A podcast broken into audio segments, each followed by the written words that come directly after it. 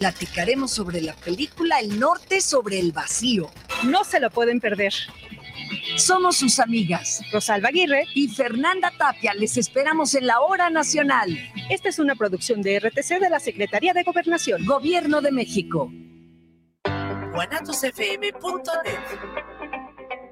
Los comentarios vertidos en este medio de comunicación son de exclusiva responsabilidad de quienes las emiten y no representan necesariamente el pensamiento ni la línea de guanatosfm.net.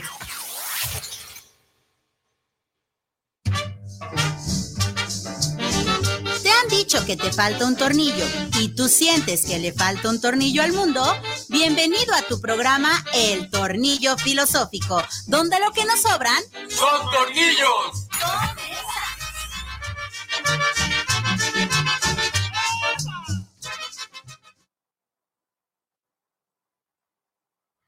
¿Qué tal? ¿Qué tal, queridos tornillo escuchas de esta y otras realidades? Bienvenidos, bienvenidos a este su programa, El Tornillo Filosófico, donde lo que nos sobran son tornillos. Amigo, huevo. Amigo, buenas tardes, muy bien. El día de hoy, pues bueno, aquí a, a mi diestra, al buen Alex, esperando a mi siniestra, al buen Ángel.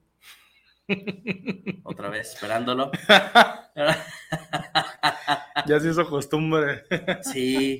Pero bueno, antes de empezar, queremos agradecerle a, nuestra, nuestra familia, nuestra casa, nuestro hogar. Así es. Así, con, con esa expresión lo digo, ¿no? Nuestro hogar que es Guanatos FM. Usted ya sabe, nos puede seguir a través de la multiplataforma, la página www.guanatosfm.net, la aplicación, también nos pueden encontrar ahí en, Google Play y en iOS también, Isra.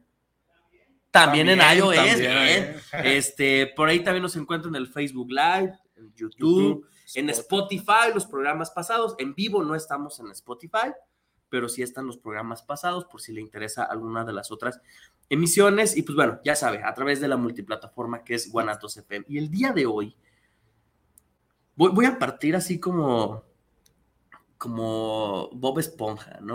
Bibu, Bob, Bob, Bob, Bob, no sé si llegaste a ver eso. Sí, sí, sí, claro. El otro día estaba viendo un video en YouTube sobre Terminator 2. Ok. Sobre la película Terminator 2, ¿no? Y resulta ser que nosotros estamos viviendo en el futuro de Hollywood. Ajá. O sea, a años 80, 90 ya estamos viviendo en ese futuro, ¿no? Y si bien podemos ver ahí en, Volver al Futuro las patinetas voladoras y la chingada. ¿El DeLorean volador? El DeLorean y, a dónde vamos, ¿no? Necesitamos caminos, ¿no? Eh, hay ciertos temas que a pesar de que no los vemos aún como, oh, mira, esto es algo que está pasando en este momento o lo que sea, son situaciones que ya están sucediendo, ¿sí? Y situaciones a las que nos tienen relacionados como seres humanos, ¿no?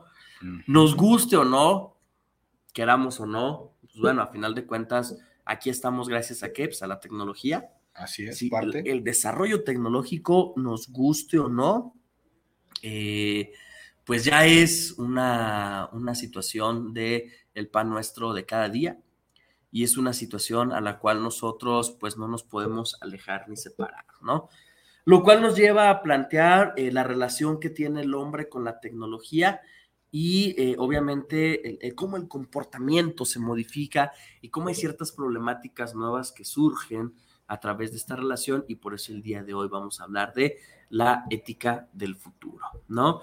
Cuestiones que tienen que ver con inteligencia artificial, cuestiones que tienen que ver con clonación, cuestiones que tienen que ver con viajes espaciales, cuestiones que tienen que ver con todo este desarrollo tecnológico, ¿no? Eh, por ahí hay una película buenísima que se llama El Vengador del Futuro.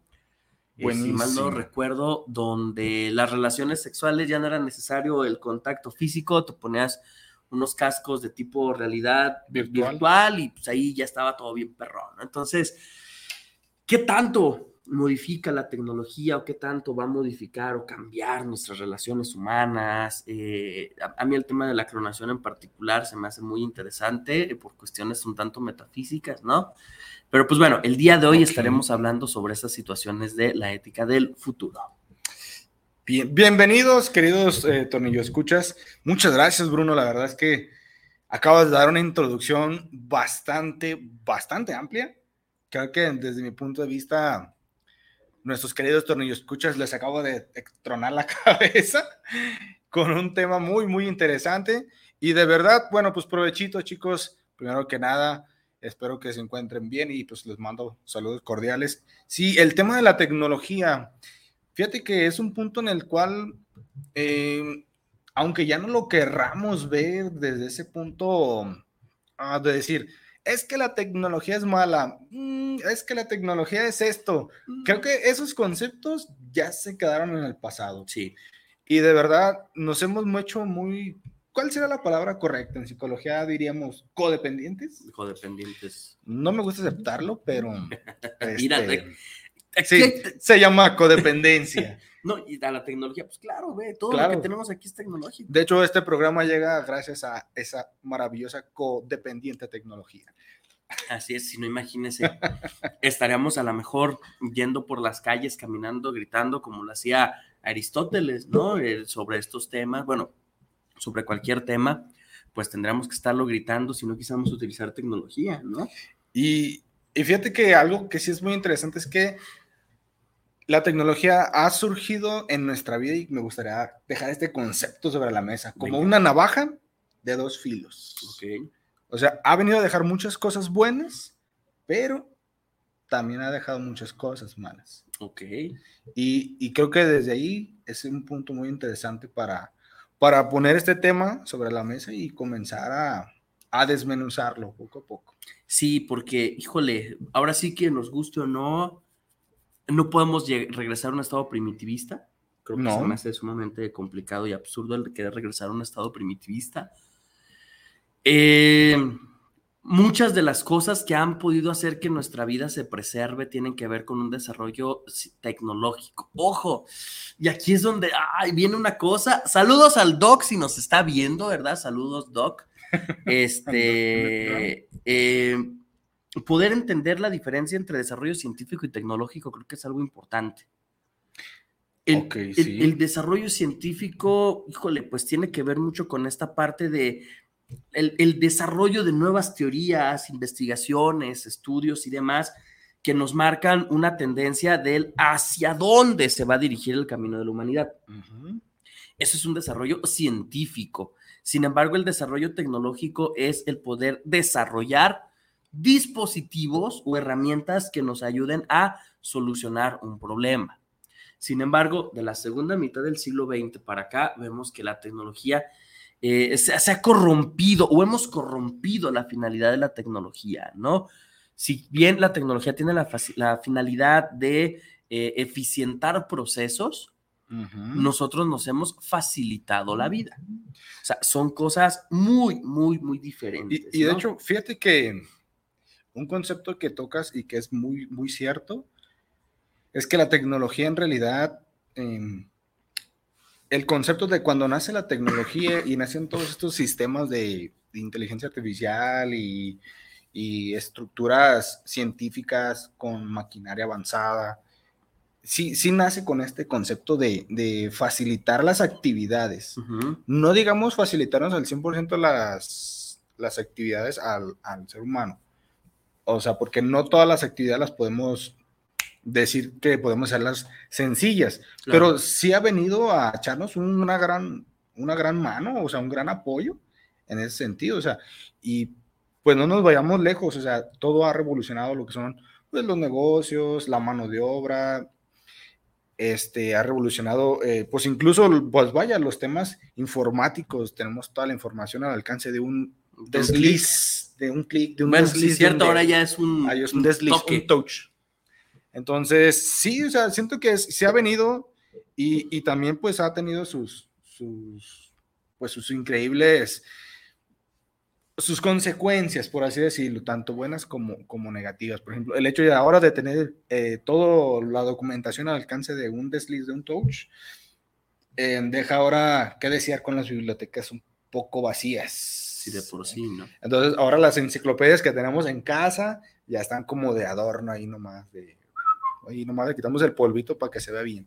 Sí, y- Entonces, e incluso es sí. un conocimiento que es- ya no se, ya no es actualizado, ¿no? Obsoleto, o sea, ¿no? ya es obsoleto, es cuando dices, por o sea, eh, sí, sí hay un desarrollo muy rápido, pero creo que la finalidad o, o el por qué lo estamos desarrollando a veces es donde se, se desdibuja el camino y donde se pierde la intención, ¿no?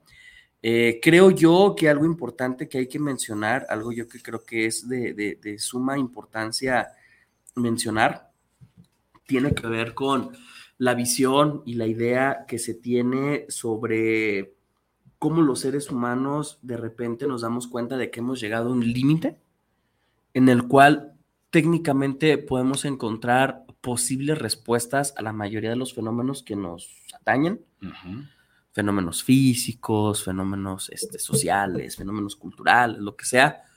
Y creo que el hombre siempre tiene la intención de llegar más lejos.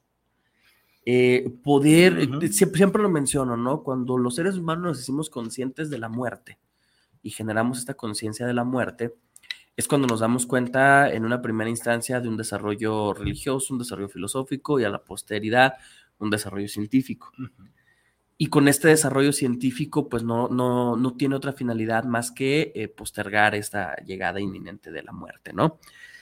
Ante esta situación, algo que me parece muy importante mencionar es que mucho de, la, sistematización teórica de la, tecnología va como para hacer que, que la muerte llegue eh, cada vez más lento, nos podamos alejar de ella, ¿no? Y es ahí donde comenzamos a encontrar otro tipo de situaciones donde comenzamos a encontrar otro tipo de, escenarios en los cuales de, ya no es el ser humano solo eh, tratando de resolver su propia existencia de lo cotidiano, de lo que pasa en la naturaleza, sino también el ser humano generando una idea o una forma de crear cosas que incluso van más allá de lo que él puede controlar por eso mencionaba al principio Terminator, ¿no? Porque esa es quizás la metáfora más grande, ¿no? Nuestra referencia más visual. Sí, claro, o más conocida, ¿no? En la cual la tecnología llega a tal punto en el que genera, eh, en el que se generan ciertos mecanismos que, pues bueno, toma conciencia estas máquinas o, o toman cierta inteligencia y se dan cuenta que el mayor mal es la humanidad, ¿no? Entonces, bueno, ahí estamos hablando desde el punto de la ciencia ficción, pero en la realidad también nos damos cuenta de que existe un enorme y un amplio desarrollo en cuanto a lo que es la inteligencia artificial como uno de estos tópicos de la ética, ¿no? Pero bueno, ¿qué estaremos entendiendo por inteligencia artificial? Bien, fíjate que considero pues desde este punto de vista personal que la inteligencia artificial eh, es una invención del ser humano tratando de asimilar o tratando de que el ser humano copie todas las habilidades de una persona, pero en, un sistema universal de maquinaria.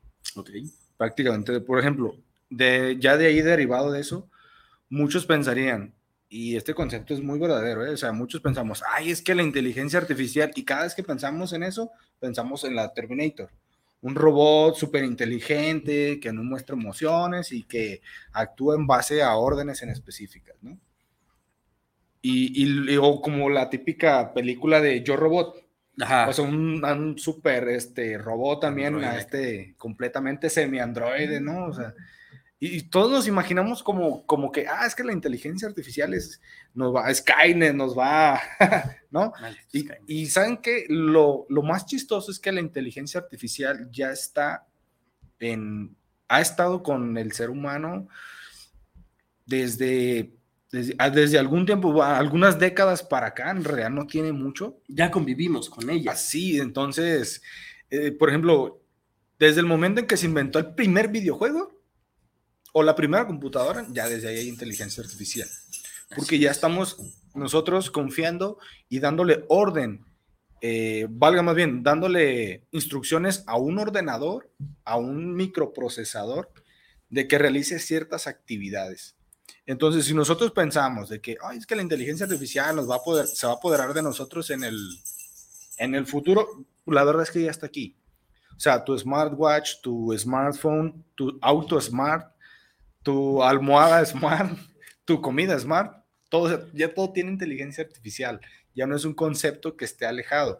El detalle es cómo es que el ser humano ha aprovechado esta inteligencia artificial para su beneficio.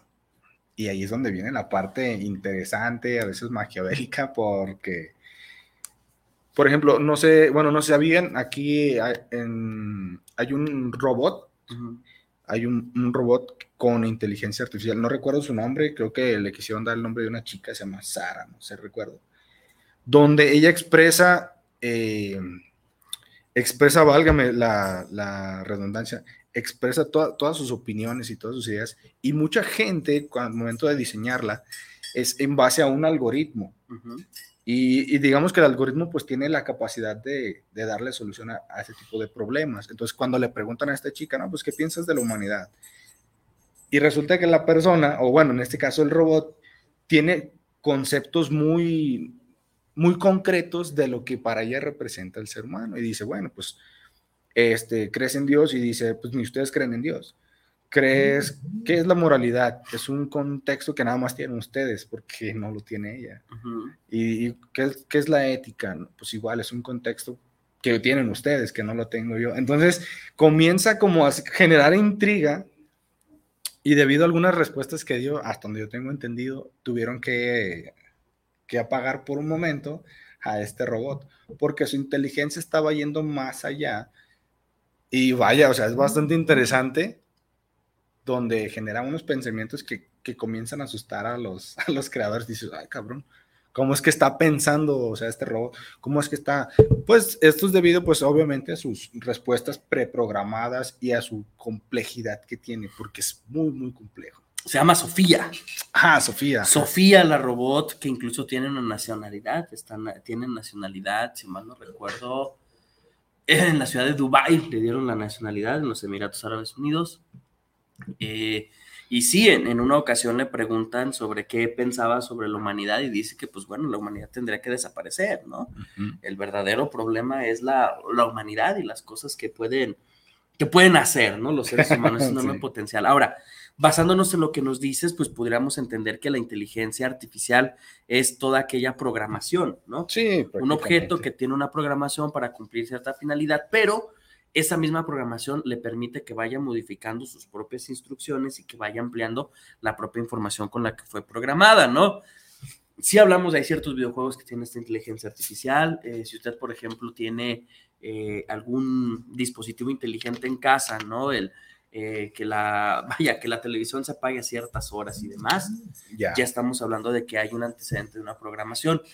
Y aquí es donde viene una pregunta ética, metafísica, de, curiosa, interesante, ¿no?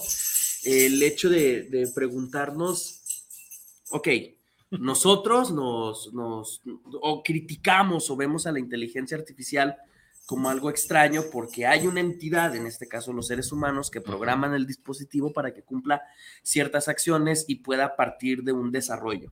Sí. ¿Ah? La pregunta aquí, o la pregunta del millón de dólares aquí es, el, entonces, ¿nos programaron a nosotros? ¿Hubo una entidad que nos programó? O sea, porque si aquí me voy a lo que decía René Descartes para los compas, ¿no? Lo que decía, si no nació en Ixtapalapa, para se, se llama Descartes, ¿no? Bueno, este, lo que decía René Descartes era eh, que nosotros ya nacemos con ideas innatas. Como cuando voy a comprar un celular a, a una tienda, viene programado, programado para que tenga una función de encendido y de descarga de aplicaciones. Muy básicamente, o sea, ya alguien programó este dispositivo para que funcione de tal manera. Ya soy yo el que le pone las aplicaciones necesarias para los fines que yo requiera. Sin embargo, aquí vale la pena preguntarnos, eh, entonces, ¿quién puso nuestro, nuestro software? O sea, porque traemos un software. Indudablemente no hay ciertas ideas innatas y eso no lo podemos negar pero este software, pues, ¿quién lo puso ahí? Porque estamos hablando de que la inteligencia artificial, que es esta máquina que tiene la capacidad de aprender, bla, bla, bla, incluso hay una banda de rock hecha con puros robots también, este, al ratito les paso el nombre de la banda, que es justamente esta inteligencia artificial, estas máquinas con inteligencia artificial que ya pueden hacer este tipo de patrones de situaciones, o muy común ahorita en redes sociales, la inteligencia artificial eh, demuestra cómo serían tales personajes en la vida real. O cómo serían ah, los miembros, este, no sé, este, Tutankamón y eso, cómo serían, cómo los, los en la realidad. Sí, no, o sea, esos programas de inteligencia artificial, el ser humano la programa y genera estos algoritmos, este conocimiento para poder llegar a la resolución de un conflicto. ¿Quién programó al ser humano? O sea, Ah, porque bueno. si, si tenemos esa capacidad de programar, quiere decir que pues, hay un programador. O sea, Ok, ok. no sé, es, es lo que yo, yo plantearía, ¿no? O sea, ¿realmente nos, nos programaron a nosotros? ¿O cuál, qué tipo de programación tenemos, no? Porque por ahí me viene a la mente, dato ñoño del día, ¿no? Este Ultron en los cómics fue creado para qué? Pues para solucionar los problemas de la humanidad. Ajá. Y pasa una cosa muy curiosa, ¿no? Dentro de su programación, decir, ok, yo voy a solucionar los problemas de la humanidad. Me doy ¿Cuál es el que problema? La propia humanidad. Sí, o sea, analizando todas las variables y eso, quién se jode el medio ambiente, quién esto, quién lo otro, quién aquello, pues el propio ser humano. ¿Cuál es la solución? Destruir a la humanidad, ¿no? ¿Cuál es la diferencia? Que esta programación que, que nosotros le damos a una máquina carece o, o hasta el momento del día de hoy Sí. decimos que carece de emociones y de sentimientos Ajá. que en la película de Yo Robot se ve mucho, ¿no? O Sí. sea, no voy a rescatar a la niña porque es más difícil rescatarla y tú tienes más probabilidades de sobrevivir. Ajá. Entonces viene esta parte de, no, espérate, es que un humano hubiera hecho hasta lo imposible por rescatar a los dos. Pues sí, pero se hubieran muerto los dos. Fíjate que hablando desde ese sentido, es, es que está, fíjate, yo- me surge una pregunta. Yo creo que desde el del punto psicológico la comentaría, la voy a comentar. Si esa pregunta la puedo hilar, ay no, es que cuando se habla de Sácala, filosofía, sácala, sácala. bien, hay un concepto que se llama programación neurolingüística. Ujú. Y el hecho de decirle ya programación, estamos hablando de que le estamos dando instrucciones a un objeto. En este Ujú. caso, la programación, o conocida como PNL, está dirigida hacia la gente.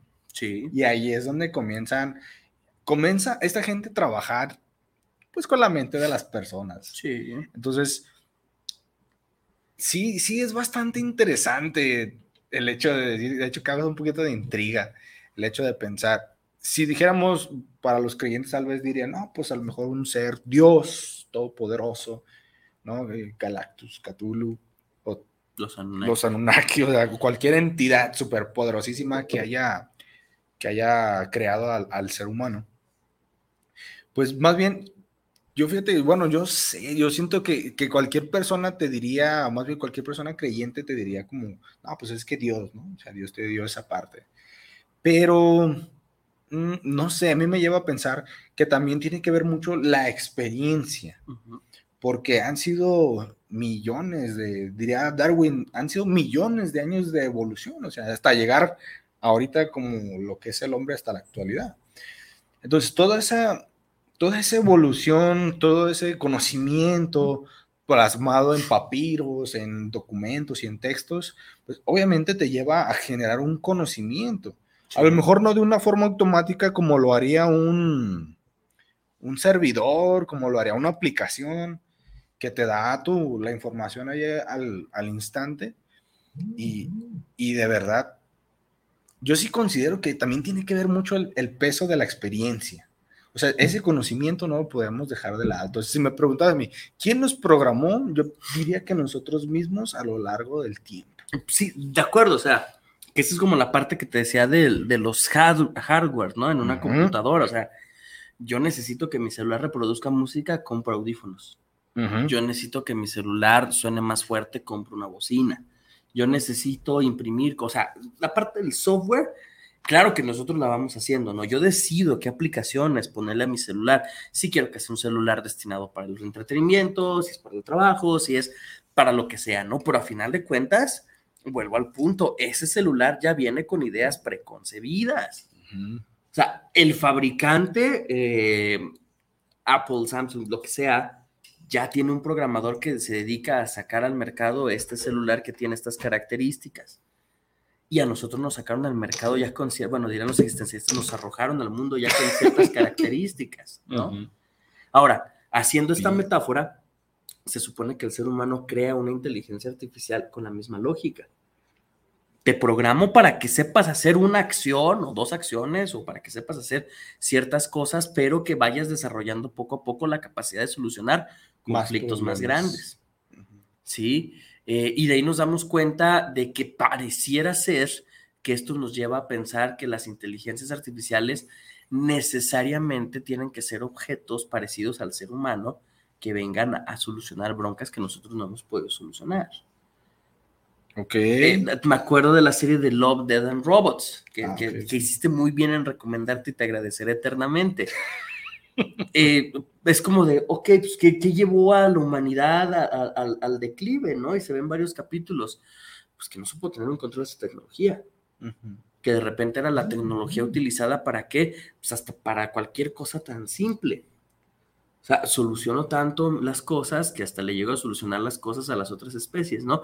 Y no necesariamente tiene que ser una figura humanoide, ¿no? Hay un capítulo muy curioso donde son máquinas que se dedican a podar, se dedican a hacer eso, las que Ah, terminan sí. haciendo un- un- una catástrofe, ¿no? ¿Por qué? Pues porque a final de cuentas, eh, si tú estás provocando un problema, la máquina va a reaccionar.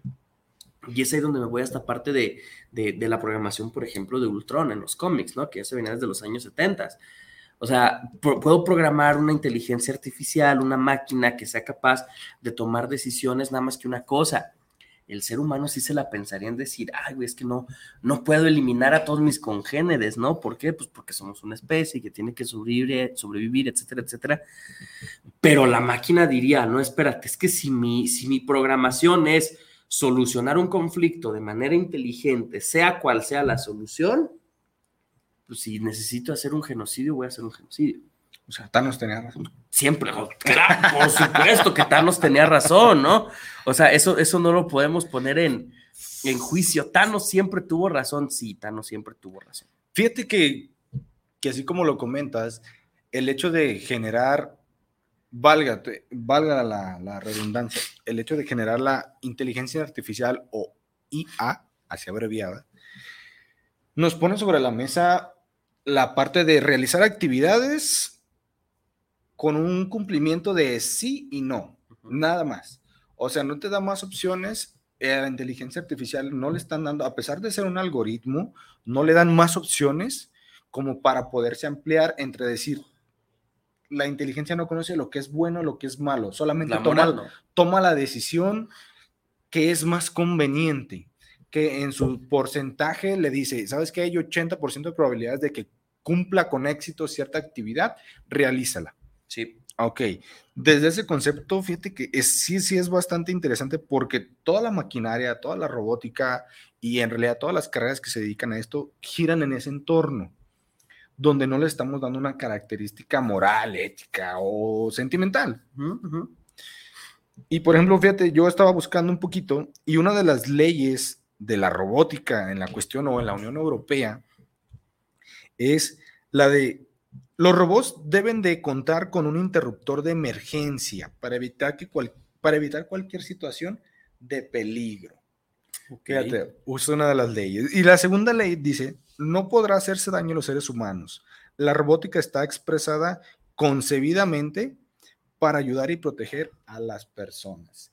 Fíjate, esto a mí me lleva a pensar un poquito más de que el ser humano está creando, está desarrollando este tipo de maquinaria y este tipo de inteligencia con la intención de que pues obviamente le facilite la vida o de que este, este, pues esta persona o este objeto más bien realice ciertas actividades que a lo mejor yo ya no pueda hacer como en el caso del, del capítulo.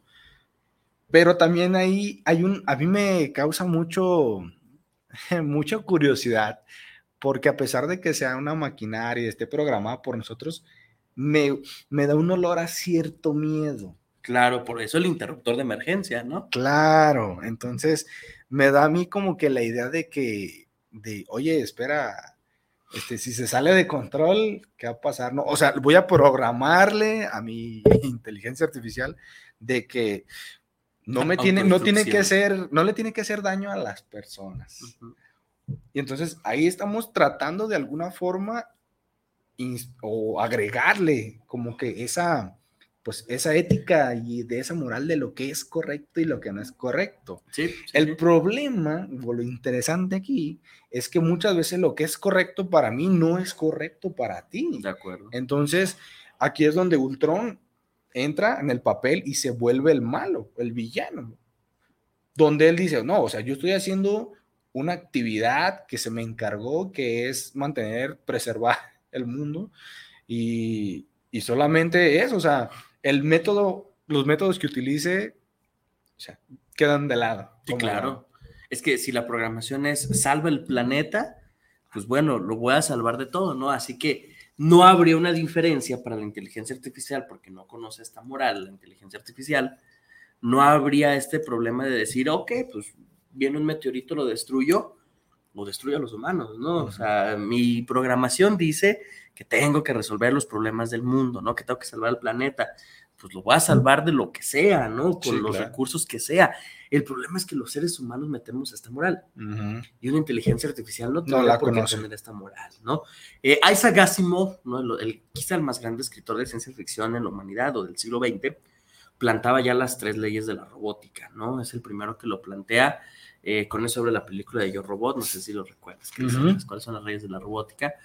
Eh, y justamente es esa situación de, ok, ¿por qué los seres humanos tenemos que crear ciertos elementos, ciertos dispositivos? ¿Por qué tenemos que crear eh, aparatos, cyborgs, robots, lo que sea, para que solucionen los conflictos? Pues porque somos bien collones y necesitamos que otra cosa se haga cargo de lo que nosotros nos da miedito hacer. Es que claro, la robot Sofía dijo que teníamos que acabar a la humanidad. Qué bárbara. A ver, espérate, es algo que nosotros sabemos, pero no nos atrevemos a decir, sí, somos el virus más grande del planeta. Sí, Y, si y- definamos y- enfermedad, sí. y, sí, sí, nos tenemos que, pues si no nos eliminamos, nosotros vamos a acabar con los recursos de la vida. Sí. Y, y lo hemos hecho de una cantidad, en una proporción exponencialmente enorme en los últimos 200 años.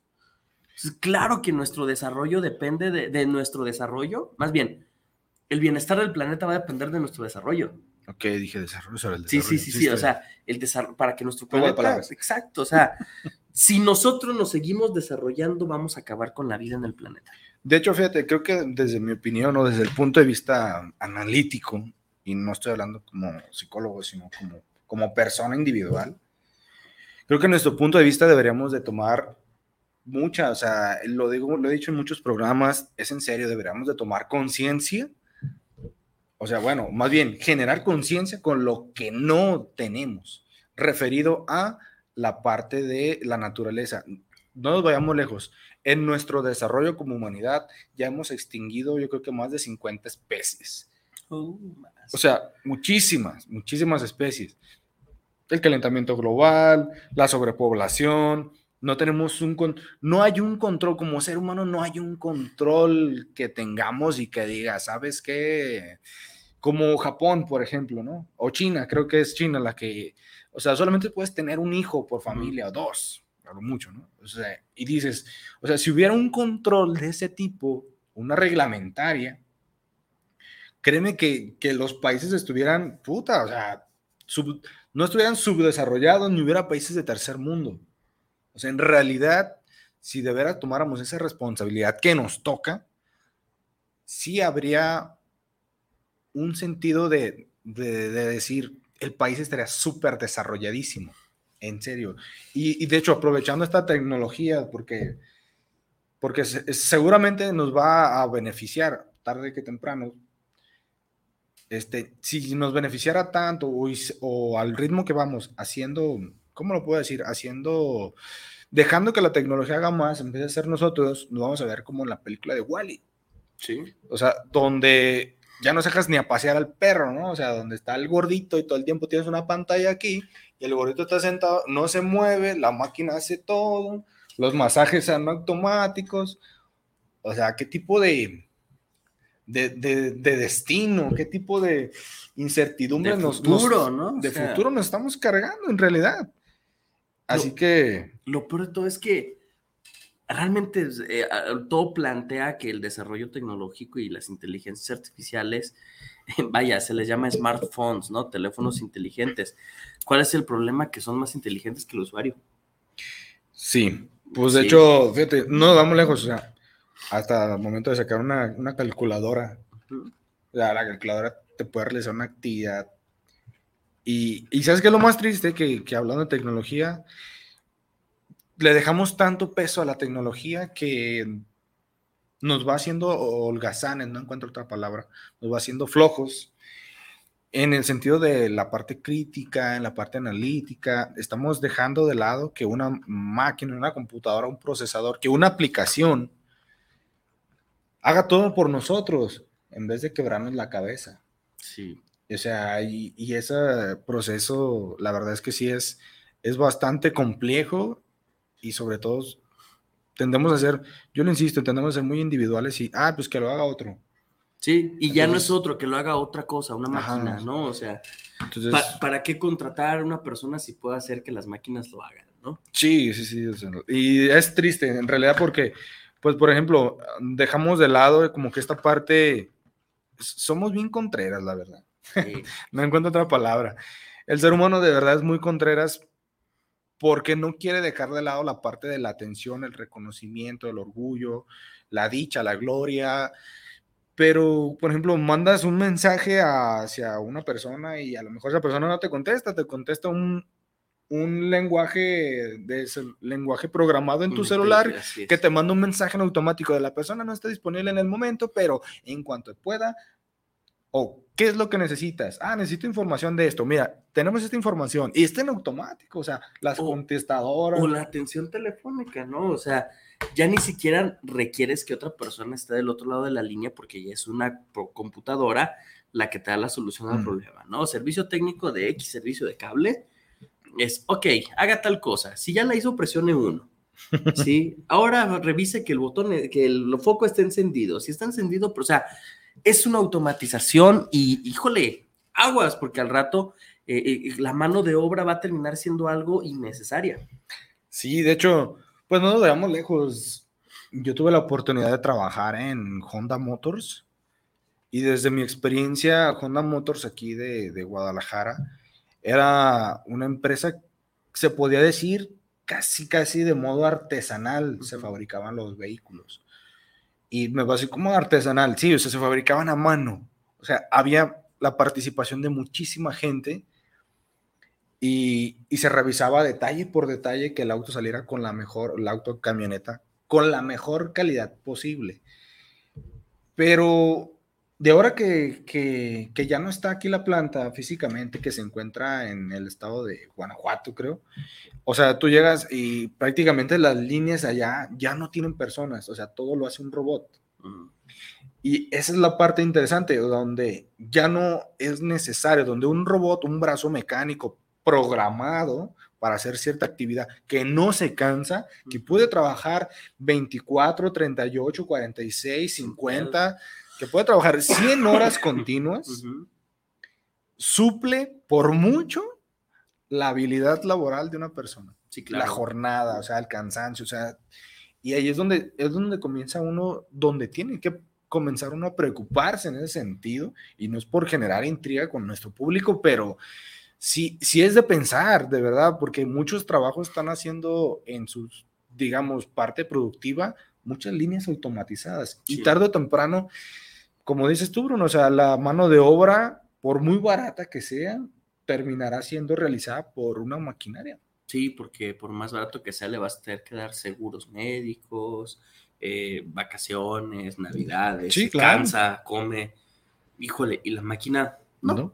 es el público. Vamos, saluditos, amigo. Bien, acá, amigo, adelante. Ay, perdón. José Manuel Rojas, saludos para el programa. Pienso que lo fut- futurista está acabando con los empleos. Hay muchos empleos que sí ya desaparecieron, ¿eh? Por ejemplo, y no de ahorita, ¿no? Sino de poco a poco como va desarrollándose la tecnología, pues nosotros nos damos cuenta de que ahora los focos en la calle son automatizados, ¿no? O sea, Ah, sí. ya tienen esa... Y pues a principios del siglo pasado, el siglo XX, todavía existían las personas, los, eh, los serenos les llamaban, que iban calle por calle encendiendo las lámparas y gritando las siete y todo sereno, ¿no? O sea, empleos que van desapareciendo, este, eh, la automatización obviamente, pues esto que mencionábamos, ¿no? Quita empleos, ¿por qué? Porque hay una máquina que puede hacer las cosas eh, más rápido, no necesariamente mejor, pero Más rápido. produce más, ¿no? O sea, produce más. Entonces, sí, definitivamente. Saludos a José Manuel Rojas, Diana Rangel, saludos desde la colonia americana, saludos para el programa del tornillo filosófico. La verdad, me da gusto que en la actualidad todo se está automatizando. Un gran saludo. Bien. Hay personas que es- les es muy beneficioso, ¿no?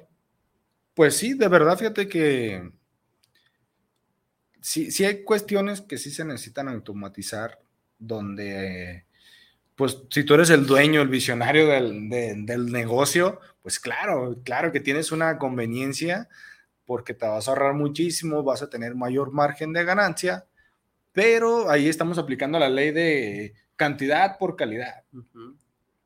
Entonces, sí, ahora sí que es ponerlo a tela de juicio, en realidad ya es, ya es una tela de juicio individual, donde yo la verdad estoy a favor más de la calidad que de la cantidad, pero pues obviamente a veces impacta en esto, ¿no? Sí, yo pienso que si el mundo no girara... ¿Con lana? Pues no con lana, sino tal vez con una moneda universal, creo que hubiera menos broncas. Fíjate, y, si hay cosas que son padres que se automaticen, ¿no? Ejemplo, y no alcanza a pagar la luz, pues con un cajero automático y apagas la luz y te evitas el rollo de que te corten el servicio y la madre, ¿no? eh, pues algunas otras cosas, ¿no? O sea, pero, pero por ejemplo. Mira, no eh, no lejos. El, lo que son siempre van a ser pagos, cualquier tipo de pagos, sí es muy bueno que, que en realidad sea, sea rápido. Pagos de la luz, el agua, la tarjeta de crédito, la licencia, cualquier trámite ahora es, es por, automático, sí, claro. Entonces, por ejemplo, ya ni nos vamos lejos. Los depósitos de bancarios de dinero, antes ibas a la cajera con el cajero que te atendiera. Oye, disculpa, me puedes atender, ya hiciste fila, ¿no? Como 20 minutos ahí perdidos. Y ahora no, llegas a la practicaja, le pones tu caja y tu, perdón, tu número de tarjeta, el dinero y sas, sale, te da un ticket y dice, tu depósito ya se puso allá, ¿no? Y entonces es como de, ok, o sea, esa parte sí es, sí es muy benéfica. Sí, claro. Pero si el día de mañana te dicen, ¿sabes qué? Muchas gracias, ya no eh, eres requerido. cubierto por una máquina. Sí, ya no eres requerido en la empresa, te agradecemos el tiempo y el esfuerzo, que te vaya bien.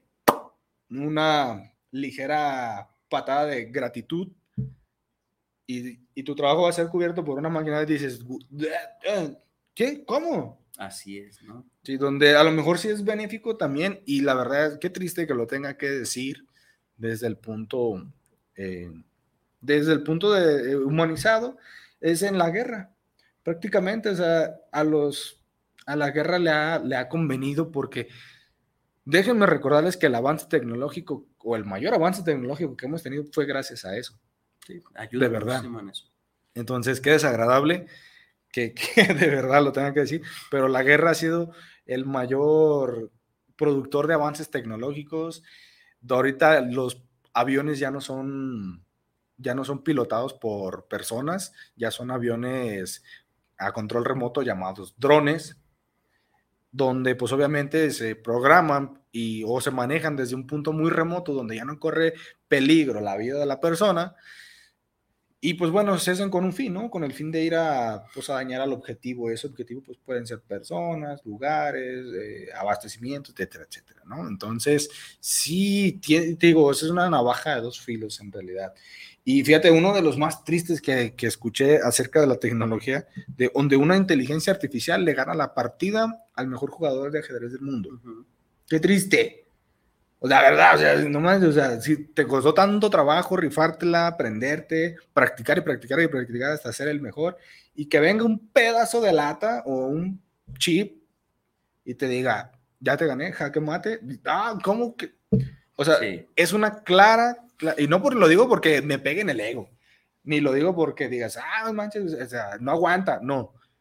O sea, qué triste que el rato la competencia tenga que ser contra una maquinaria que tiene muchísimo, millones de más probabilidades de que pueda ganar que uno. Es que ya, ya no siquiera ser una competencia justa. No, ya no. O sea, porque vas a pasar 20 años de tu vida practicando el ajedrez para que una máquina que se tarda de hacer seis meses te gane. Te gane, ¿no? Entonces ni siquiera es una competencia. Sí, no, la verdad, no. Entonces, en esa parte sí.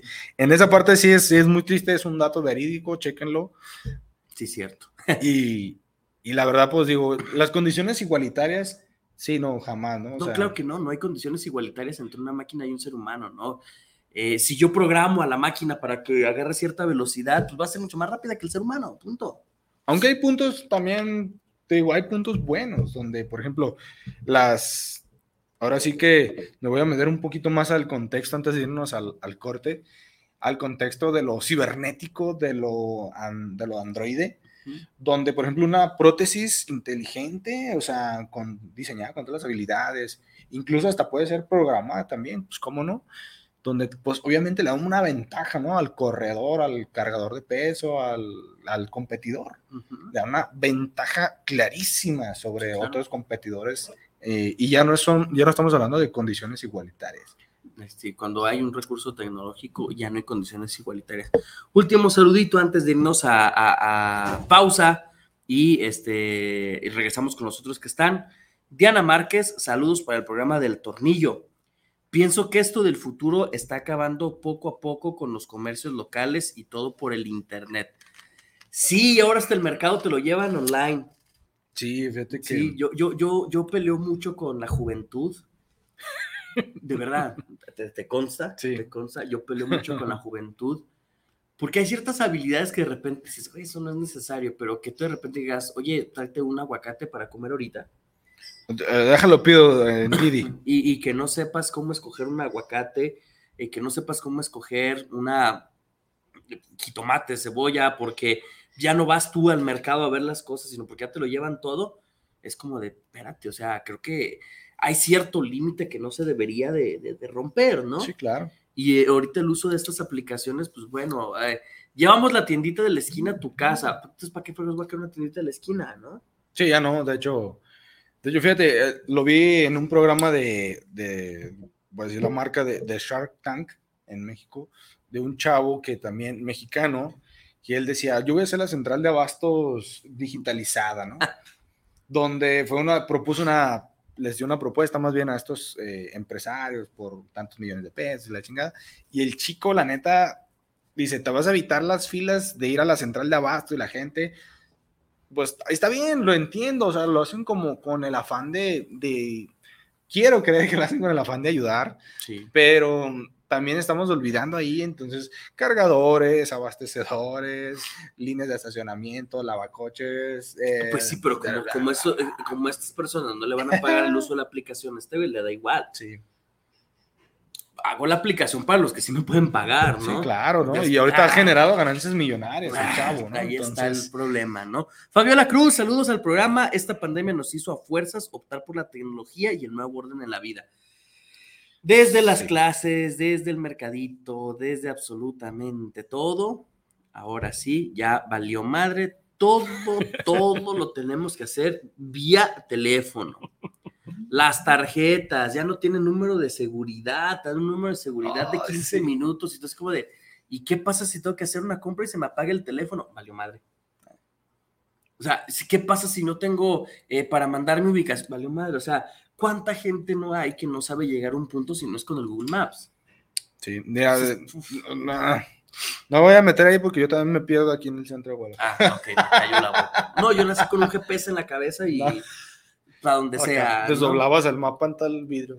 Sí, fíjate que era bien padre, ¿no? Los doblabas y, ah, ya tengo que ir de aquí para que vean las calles y te las aprendías, era padrísimo, ¿no? Pero pues no, ahora no. Pero bueno, vamos un corte, vamos un corte, regresamos a este su programa El Tornillo Filosófico, gracias a nuestra casa, perdón, a nuestra casa que es Guanatos FM en su multiplataforma, ya sabe, ahí nos vemos y volvemos al Tornillo Filosófico, donde lo que nos sobran, ¡Son tornillos! volvemos.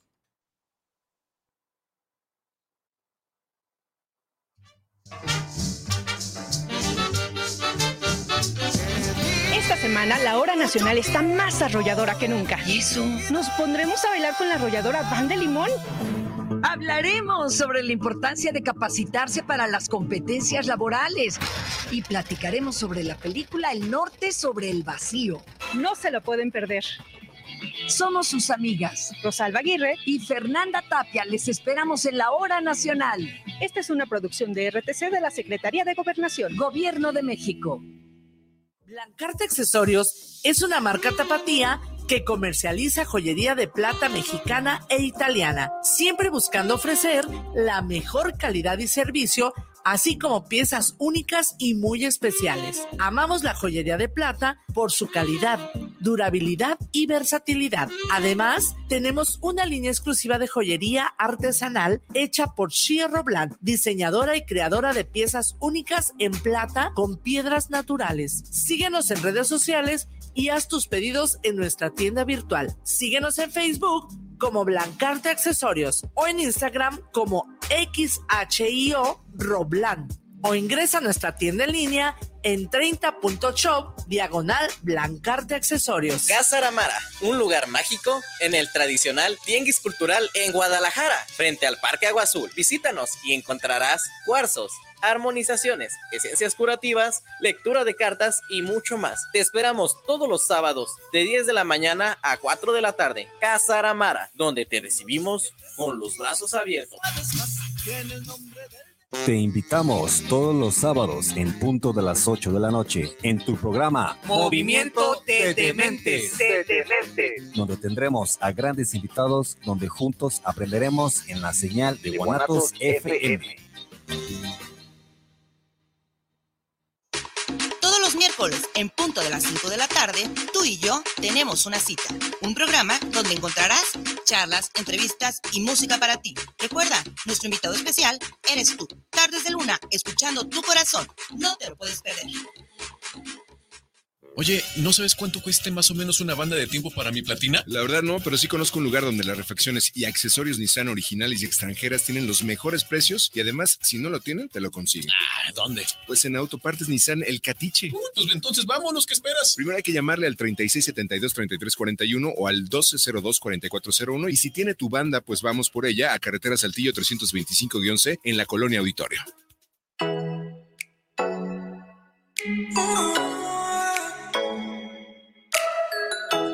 Les invitamos a escuchar su programa Entre Amigas y un Café, todos los sábados a las 8 de la mañana con sus amigas Amale y Lorena, donde trataremos diversos temas de psicología, tanatología y del acontecer diario. Recuerda, sábado a las 8 de la mañana por esta señal de guanatosfm.net y por nuestra fanpage Guanatos FM Network. Hola, ¿cómo están? Yo soy Jackie González, locutora y conductora acá en Guadalajara y los quiero invitar a que escuchen todos los jueves de 3 a 4 de la tarde por Guanatos FM lo que callamos los agentes de seguros. El espacio donde se dice la neta de los seguros, que además de aprender está súper entretenido y divertido. Así que no se lo pierdan. Atrevida, formal, divertida, única. ¿Cuál tu estilo? Estela Boutique tiene la moda que buscas. Ropa importada y de línea que resalta tu belleza y personalidad. Comprueba nuestra variedad, calidad y precio justo. Te esperamos en Venustiano Carranza, número 696, en la Colonia Constitución. Nuestra línea telefónica está a tus órdenes. 9627-4131. Búscanos en Facebook. STELLA-Boutique. Estela-Boutique. ¿Te gusta el terror? Inscríbete a la mejor plataforma de streaming desde 59 pesos mensuales o 2.99 dólares por mes. Entra a https dos puntos diagonal diagonal umbra.stream y disfruta del mejor mundo del terror. Guanatos FM y Cinema Macabre te recomiendan.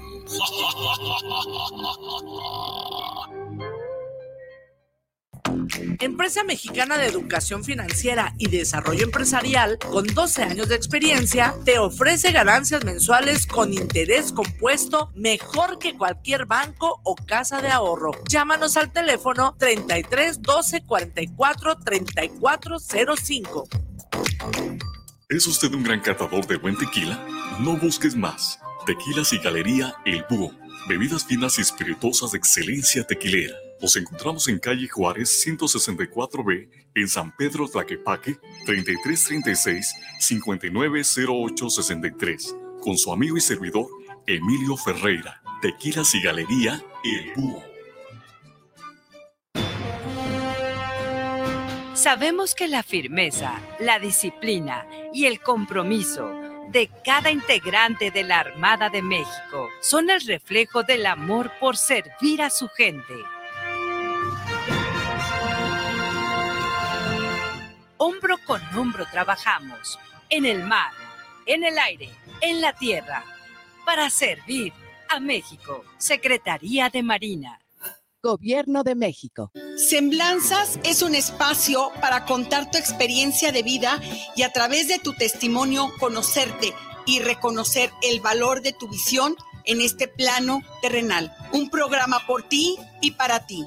Acompáñanos todos los miércoles a las 10 de la noche por guanatosfm.net. Estás en guanatosfm.net. Continúa con nosotros.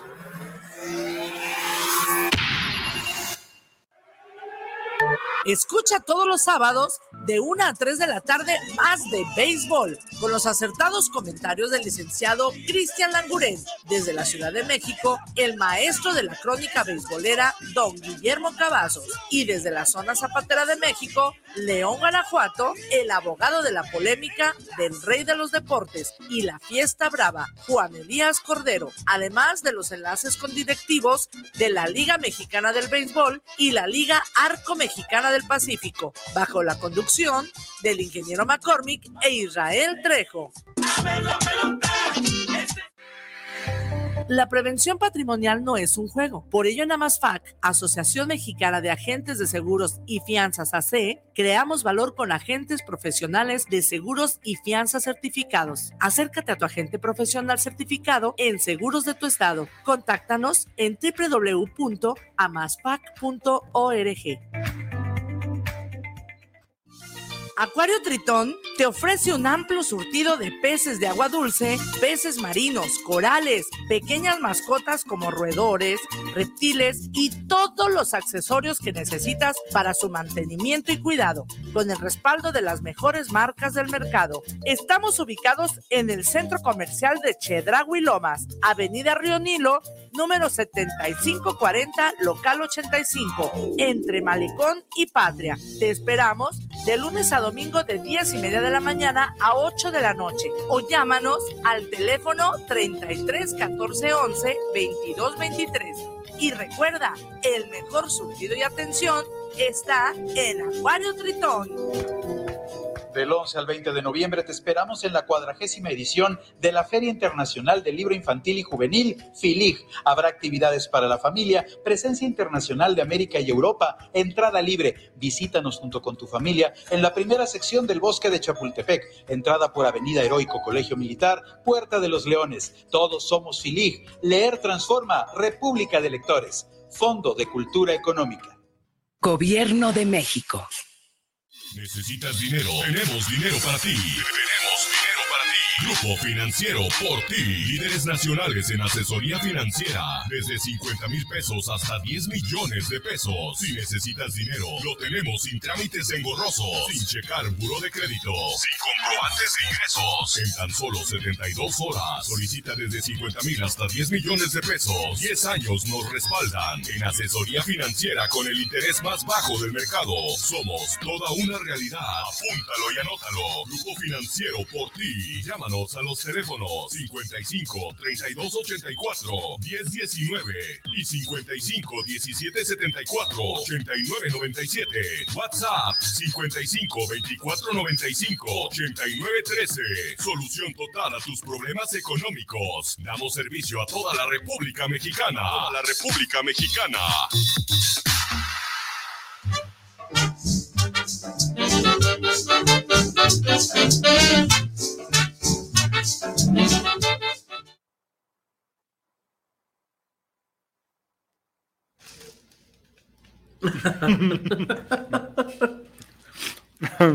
Si me agarran la matada. Ay, güey. En la matada.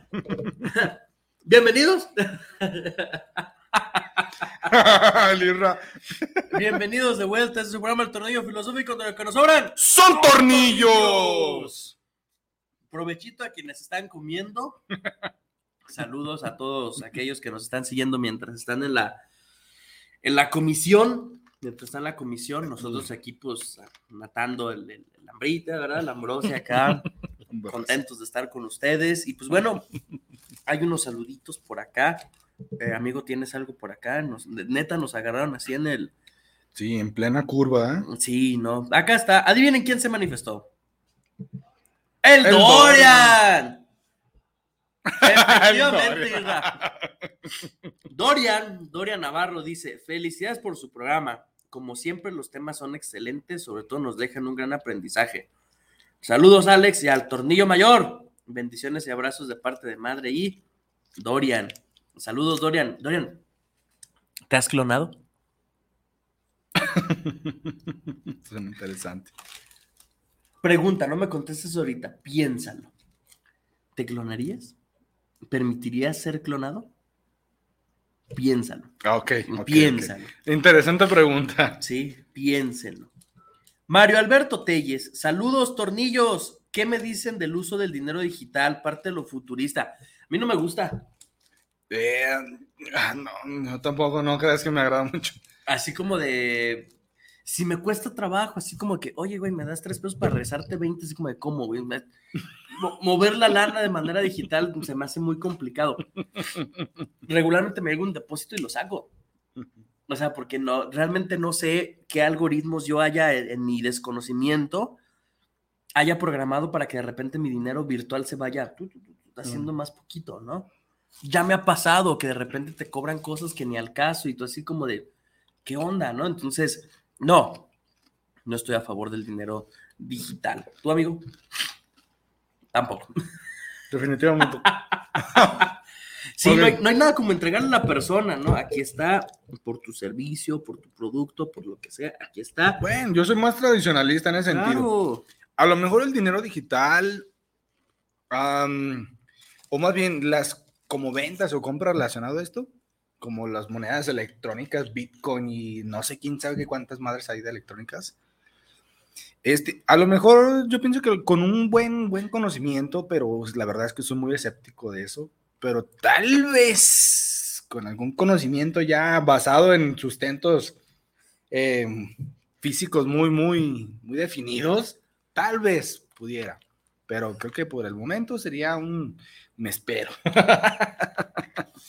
No, yo definitivamente es, te va a comprar algo, aquí está, ¿no? Va a pagar un servicio, aquí está. Tengo yo la certeza de que realmente la persona recibió en tiempo y forma lo que, lo que incluso en, en servicio de, de taxis ejecutivos, ¿no? Prefiero pagar en efectivo. Sí, ahí está, ¿no? O sea, yo me deslindo de esa responsabilidad pagando, ¿no? Punto. De hecho, Eduardo Fino, Eduardo. ¿de dónde creen? Se ríe el Isra. ¡De la la- capacha! ¡Así es! Eduardo Fino, saludos amigos tornillos desde la capital del mundo, tierra de nadie. Ah, cabrón, la colonia La Capacha. Un gran saludo, tornillos. Oigan, ¿y las peligrosas también optarán por algo tecnológico en el futuro? Saludos a nuestro gallo, el Doria Navarro. No sé tú qué entiendas por peligrosas, pero creo que yo sí entiendo algo. No sé, la verdad es que no sé, no quiero decirlo si entiendo algo. Isra, es lo que pensamos, ¿verdad? Yo creo que sí. Pues, sí, sí, sí. Pues no sé, o sea. Pues no sé, o sea, pero de, de- de que si se empieza a innovar, de que todo se tiene que pagar de manera digital, eh, hay, hay ciertas teorías, ¿no? De que llega un momento en el que nos van a implantar un chip donde realmente es como de mi lana es la que tengo, no, ya no existe el papel moneda, ya no existe el dinero físico, entonces, pues ya nomás van a pegar otras cosas, también van a pegar el chip para que le hagan la transferencia, ¿no? ¿Estaría más fácil? Y- Pe- pega los de dulce. Imagínate un, un- ¿qué onda, güey? ¿Cómo ya, ya te transferió un chingo de lana? O sea, pues no sé, pero sí, mi estimado Eduardo Fino de mi barrio, La Capacha, pues también las peligrosas se van a tener que adecuar y nosotros, bueno, quienes consumen el servicio, Nosotros. yo, quienes consumen el servicio de las peligrosas, también. Y en respuesta, Eduardo Fino, ¿quién creen que volvió a aparecer? El Doria. El Doria Navarro. Pinche Doria. Dice, saludos a mi carnal, ay güey, saludos a mi carnalito Eduardo Fino de la colonia Capacha Tlaquepaque. Pronto estaré por allá. Amenazó el Dorian, ¿eh? Bueno. Amenazó. Y cuando dice, pues depende de que mamá lo deje, ¿no? Pero cuando dice, ahí está. Y nos pregunta el Dorian, ¿qué puede ser más posible en un futuro cercano? ¿Las máquinas del tiempo o los carros voladores? Postdata, sí me clonaría para estar en varios lados a la vez. O sea, Dorian piensa que los clones van a tener una conciencia colectiva, ¿no? Así como... De hecho, yo venía pensando en eso. Ok. Si yo tuviera un clon, estoy 100% seguro de que él tendría su propia conciencia. A ver, eso es, perdón, me saqué la, papita de la boca porque eso es importante, ¿no? A ver, creo que el tema de la clonación da para muchas cosas sumamente interesantes, porque aquí vamos a partir del hecho, ok, un clon tiene conciencia, Sí. tiene memoria, y la que más me dice, me hace más perrona, ¿un clon tiene alma? Fíjate que, oh, yo te diría que sí, a todas. Ah, chinga, a ver, a ver, ahora sí, Por- ahora sí. Ahora sí, ahí va. Estamos hablando de un ser individual. Estamos hablando de un ser completamente hecho igual a materia de carne y hueso, que también es humano, que siente y que obviamente tiene sus propias emociones, porque su conciencia no es la mía. No somos, no estamos ligados por un cordón umbilical y no estamos ligados telepáticamente, porque estamos hablando de un contexto de clonación. O sea, ese güey es una copia idéntica de mí. Me encanta cuando dicen, oye, te viene el centro. Y la, en caliente le saco la roleta de, no, esas son puras mentiras. yo no andaba era, ahí. yo no era. Entonces, me encanta porque ahí, por ejemplo, podemos aplicar como ese término, oye, te acabo de ver en un güey igualito a ti, igualito. Así de, no, espérate, carnal. O sea, igualito, no, güey. No O sea, puede ser el igual, el mismo contexto, la misma parte eh, eh, física, pero yo estoy 100% seguro de que esa persona, aunque fuera el cascarón igual que el de afuera, Ujú. yo estoy- el relleno será completamente diferente. aunque partamos de que la clonación va a partir de una persona que ya tuvo muchas experiencias. Ah, ok, estás hablando, ah, ya estás metiendo otra variable. O sea, ah, sí, claro, no hablo de clonar eh, Porque- embriones. Ajá. Hablo de clonar una persona. ¿Sabes qué? Se murió Completa. mi hijo, güey, tengo que clonarlo. Antes de que, de que lo enterremos, Ok. voy a agarrar muestra material genético, o sea, un pedazo de cabello no se puede, tendrás que agarrar un pedazo de carne, ¿no? O un fluido son los mejores para transmitir material genético, ¿no? Y ya a partir de ahí lo voy a clonar. Está, está, está cabrón. Hay una novela Hay una que se llama El. Clon, no es una novela. Pero vean la original, la, brasileña, no la de Telemundo, así, nada, mamás. La, la, brasileña que justamente plantea esta idea, les platico, ¿no? Ahorita mi mamá va a estar en putiza. Dile a Bruno que esto en un mensaje. Dorian, escribe lo que te diga mi mamá. Este, porque parte de esa idea, ¿no? Son hermanos, gemelos, uno fallece en un accidente, pero pues uno tiene, eh, uno está enamorado de una chica, es justamente como esa parte, es que no sé por qué me llama tanto la atención esa mujer, pero yo necesito estar en tal lugar, o sea, a pesar de que este pequeño niño lo llevan a un contexto muy diferente del de la familia original, como que hay una tendencia a regresar al origen. Entonces, estamos hablando, hablando científicamente, existe una memoria genética ¿Comprobada? y existe una memoria incluso en el estómago, existe una memoria incluso en la mente, existe una memoria incluso en- Muscular. eh, muscular, o sea, como que ya hay cosas que dices, a ver, una persona que ya pasó por ciertas experiencias, pues la lógica, o si pensamos de manera lógica básica, lógica proposicional, pues si hay una memoria y se va a clonar partes del cuerpo de esta persona, también viene esta memoria. Ok. ¿Sí me Fíjate que, sí. Fíjate, lo voy a comentar como en cuestión de cine, porque ya se puso Sí, ya es de ciencia ficción este asunto, ¿no? Bueno, Sí. saludos a Dolly, donde quiera que esté, que fue el primer ser vivo clonado. La oveja Dolly. ¿Sí? Ah, sí, es cierto. La oveja Dolly, saluda allá en el cielo de las ovejitas, estás brincando y te contamos. Dolly. Y tu clon también. Ah, ahí te va, fíjate. Ah, ay, no, es que está, está bien, está bien volada. Hay una película que se llama El Séptimo Día, si mal no recuerdo, protagonizada por nuestro queridísimo Sylvester Stallone, si no me equivoco, donde, pues, este cuate, pues, es, es un clon, Ujú. prácticamente, o sea, él va y, no, no recuerdo bien la trama, pero hace mucho que la vi, pero el cuate va y destruye un laboratorio donde hay personas que están clonando. Y, y fíjate, lo más interesante de todo es que, pues, por ejemplo, al antagonista termina muriendo, creo que de un balazo, si no me equivoco, como, como siempre, ¿no? Como La, la de como, como su- la suerte del protagonista lo protege. Y hay una parte donde este cuate, antes de morir, eh, hace lo posible por clonarse y él quiere pasarle sus memorias y todo su proceso al clon. Y el clon dice, no, ni madres. O sea, tú me estás, o sea, ahí es donde te das cuenta y dices, o sea, soy una copia de ti, el cuate con, despierta en una conciencia propia y se da cuenta de decir, no, no manches, ¿qué, qué onda? ¿Qué estoy haciendo? Y no, es que tú eres y tú ayúdame. Y el cuate dice, no, o sea, tú eres tú. Déjame Yo ser yo, ¿no? Sí, claro. Y el cuate pues prefiere ver fallecer a su clon y morir.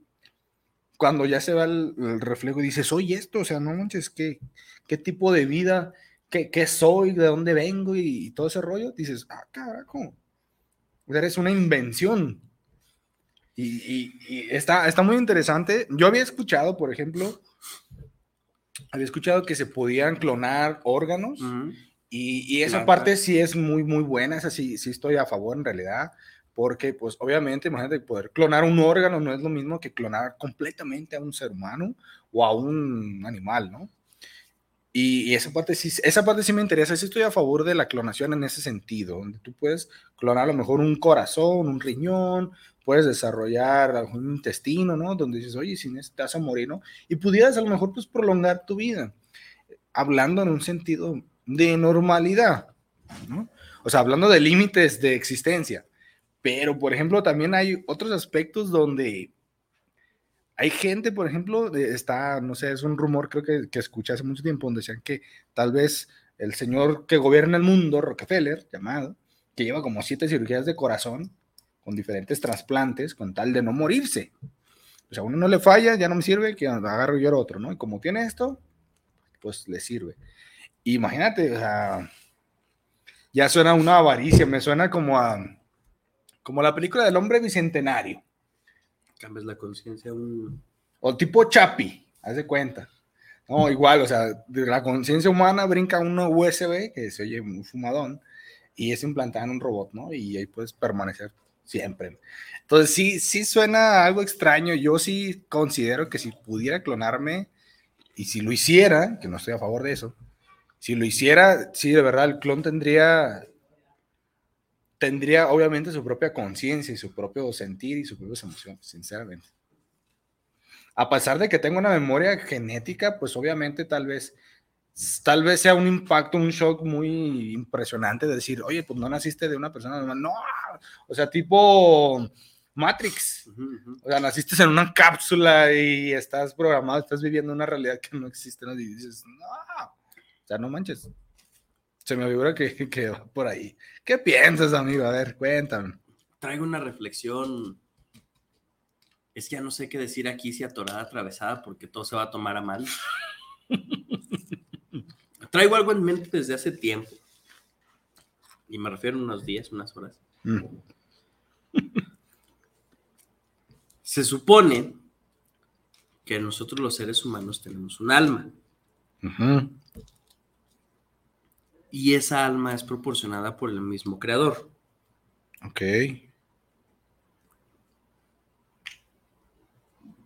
Si el creador no te crea, o sea, si Dios no te crea, no tienes alma. Ok. Porque el alma no es algo que se pueda crear, es parte de esa esencia divina. Ok. O sea, esa clon nacería con alma. Sin alma. Sin alma. O sea, porque sería un tu alma vaso. es tuya. Sería un vaso vacío. Ajá, o sea, tu alma es tuya. Porque Ok. Mm. tú sí fuiste creado por un Dios y la chingada y te puso una esencia. Ujú. Otra persona, no. Fue creado de manera, no en un laboratorio como tal, pero a lo mejor ese, esa célula clonada pues fue implantada en una persona, ¿no? Pero esa vida no fue creada por Dios. Aparte, a lo mejor muy teológico, no el asunto, pero es problematizar y de esto se trata, es parte del tornillo filosófico, ¿no? O sea, no, no estoy diciendo eh, que sea así, ¿no? De que realmente existe un alma. Pero, o sea, es, es- ese cuerpo, vamos a suponer que existe un cielo y un infierno, fallece el cuerpo y el alma se supone que es la que trasciende. ¿Qué trascendería esa persona? Ah, buena pregunta. O sea, No, deja de, de, de- O sea, sí, aparte de añadirle qué, qué trascendería. Me, me refiero, por ejemplo, pues prácticamente sus. ¿Viviría sin una esencia? O sea, ¿sería una máquina biológica? un autómata, como el golem de los judíos. Oh, que me acaba de explotar la cabeza.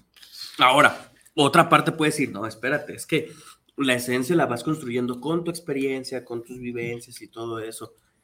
Ok, de acuerdo, ¿no? Pero no es lo mismo. Mm, Morirías en, en esta vida en 80 años y no terminarías de... Quedarías como frustrado, ¿no? Porque solamente aprendiste algo en 80 años, en realidad.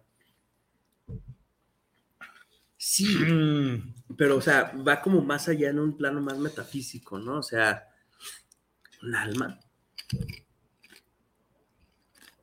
O sea, es un cuerpo como un androide, o sea, una parte física, sí, sí está la parte física, ¿no? Ah, clonamos La Alex. Está igual de mamado, ¿no? El clon está igual de mamado que Alex, ¿no?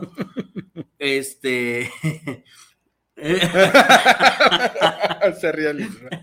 Este, está igual de mamado, ¿no? chiste. Pero tú sabes, ¿no? Y tú tienes así como esta conexión con Dios y meditas y la chingada y tienes una creencia y tienes fe y la madre. A lo mejor el clon de Alex no. Y eso no tiene que ver con una vivencia, ¿no? O sea, porque nos hacemos preguntas trascendentales los seres humanos. Sí. ¿Será que estos seres también podrían hacerse esas preguntas trascendentales? Que... ¿Será que un clon tiene la capacidad de filosofar o de ser espiritual? Pero ¿cuál sería su base, no? Eh, Porque si me dices que sí, partimos del hecho entonces que nuestra concepción del alma, el espíritu y todo eso es una mamada. sí. Es una invención, es un cuento que nos hemos transmitido generación en generación. Y que simplemente cuando yo digo, voy a ponerme a orar, a meditar, lo que simplemente estoy haciendo una acción, una acción que no tiene un fin. Sin sentido. Ajá, o sea, ah, me dijeron que esto, ah, sí, ya, chingada, ¿no? Pero aquí también derrumbas el concepto de la fe, eso porque simplemente es algo que tú imitas, se acabó. Entonces, habrá que preguntarnos, ¿no? ¿El clon puede filosofar? ¿El clon puede meditar? ¿El clon puede buscar una espiritualidad? Ah, cabrón. O sea, realmente ese es el, el- el meollo del asunto, ¿no? Yo pienso que, ¿sabes que sí, sí podría realizar esta búsqueda, porque sería una búsqueda exhaustiva, la verdad. O sea, para, para el clon, definitivamente. Pero, pero imagínate, o sea, encontrar una respuesta y que digan, no, es que no tienes alma porque es clon. ¿De quién? De ese güey. Y voltee y diga, ¿buscaré la forma de obtener tu alma, ese cuate? A lo mejor. Ahora, el otro mundo, ¿no? De esto no hablan las mitologías, eso porque es algo contemporáneo, ¿no? Imagínate, dicen, bueno, si hiciste acciones buenas, te vas al cielo, si hiciste acciones malas, te vas al infierno. ¿Dónde se va el clon? Porque es tu alma la que se va a... O volvemos al punto. Simplemente es una entidad biológica y se acabó. O sea- el clon no trasciende esa barrera de la muerte. Digo. Sí. Fíjate, más bien, bueno, se va a escuchar muy maquiavélico lo que voy a decir, pero mucha gente lo usaría como, porque me ha tocado, ¿no? Y, y lo, lo he visto, lo he visto en casos reales, ¿no? Donde hay personas, por ejemplo, ese cuate como solamente sería un cascarón tal vez, o sea, nuestro pensamiento, o sea, tal vez te sirva como para funciones biológicas de, oye, no me sirve un riñón, ah, pues quíteselo ahí a tu compa, a tu clon. O sea, su vida no vale. Pues no sé, o sea, es que, digo, y, o sea, lo he visto, o sea, yo lo he visto en, en, en- pues lo he visto también en la pantalla, ¿no? Y lo he visto como, a lo mejor como casos inventados, donde hay gente que, de hecho, o sea, oye, es que soy tu hermano, pues sí, pero pues, dálale un riñón. Ah, cabrón. Si es que la neta nomás te tuve a ti por las células madres que tú me ibas a dar. Ah, ¿qué? O sea, ¿cómo? O sea, es como si me clonara para tener mis refacciones. Ajá. Bueno, yo considero O sea, esa vida no vale. A pesar de que haya nacido de un vientre, lo que sea, Es que, ¿sabes de que tenga experiencia, de que tenga conciencia, de que tenga emociones, sensaciones, ¿no vale esa vida? Se escucha como bien arbitrario. Bien arbitrario No, es, es- es- es que, es que es una situación de sí vale, no vale. Sí, o sea, yo digo que sí vale, o sea, porque bueno, como ser humano, pues me pongo en el sentido. O sea, sí vale, yo es lo que te digo.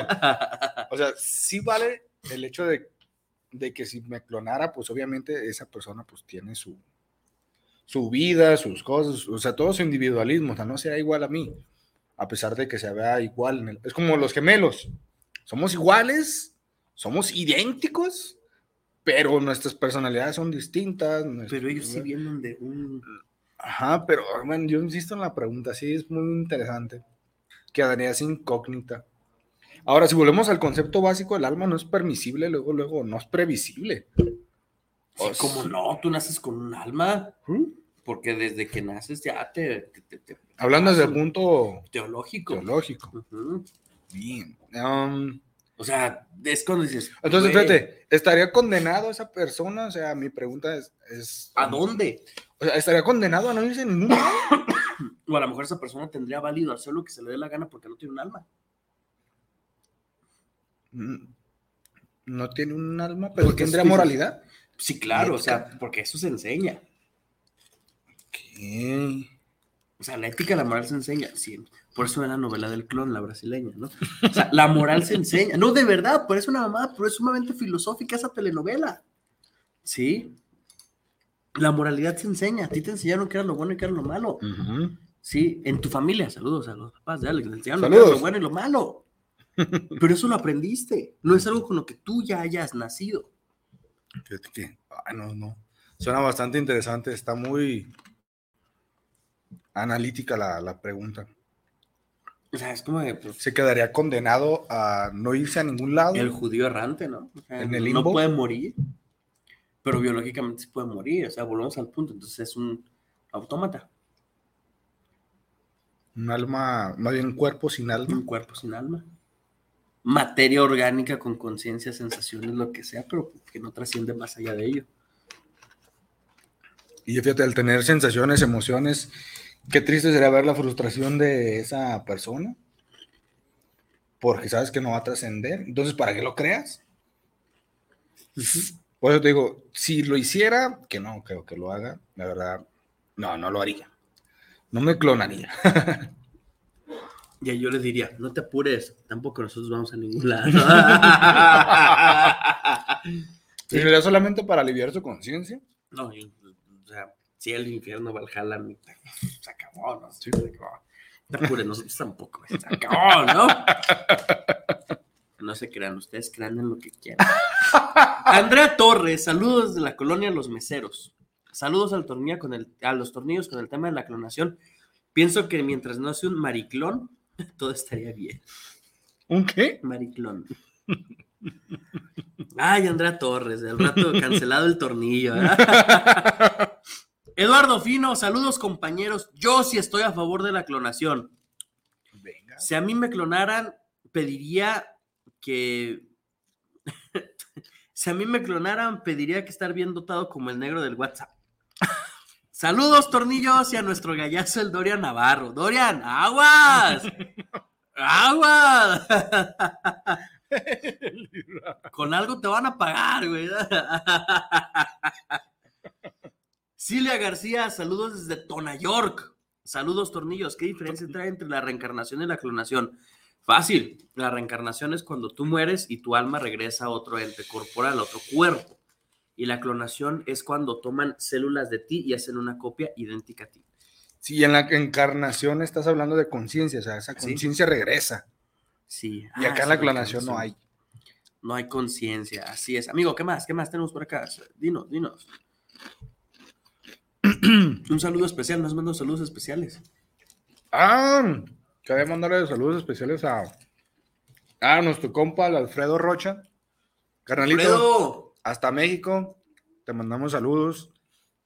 Saludos a mis compañeritos especiales, que los quiero mucho ahí, mis compañeritos de la escuela. Saludos. ¿Tienes compañeros especiales? Bueno, o sea, todos son especiales. y lo vamos a dejar hasta ahí. No vamos a indagar más. ¿Consideras que son especiales? Sí, de verdad, sí. Sí, especiales a todos. Saludos. ah, saludos a mi compa, al Champions. Champions, carnalito. Luis, saluditos. Y a mi club de la toxicidad.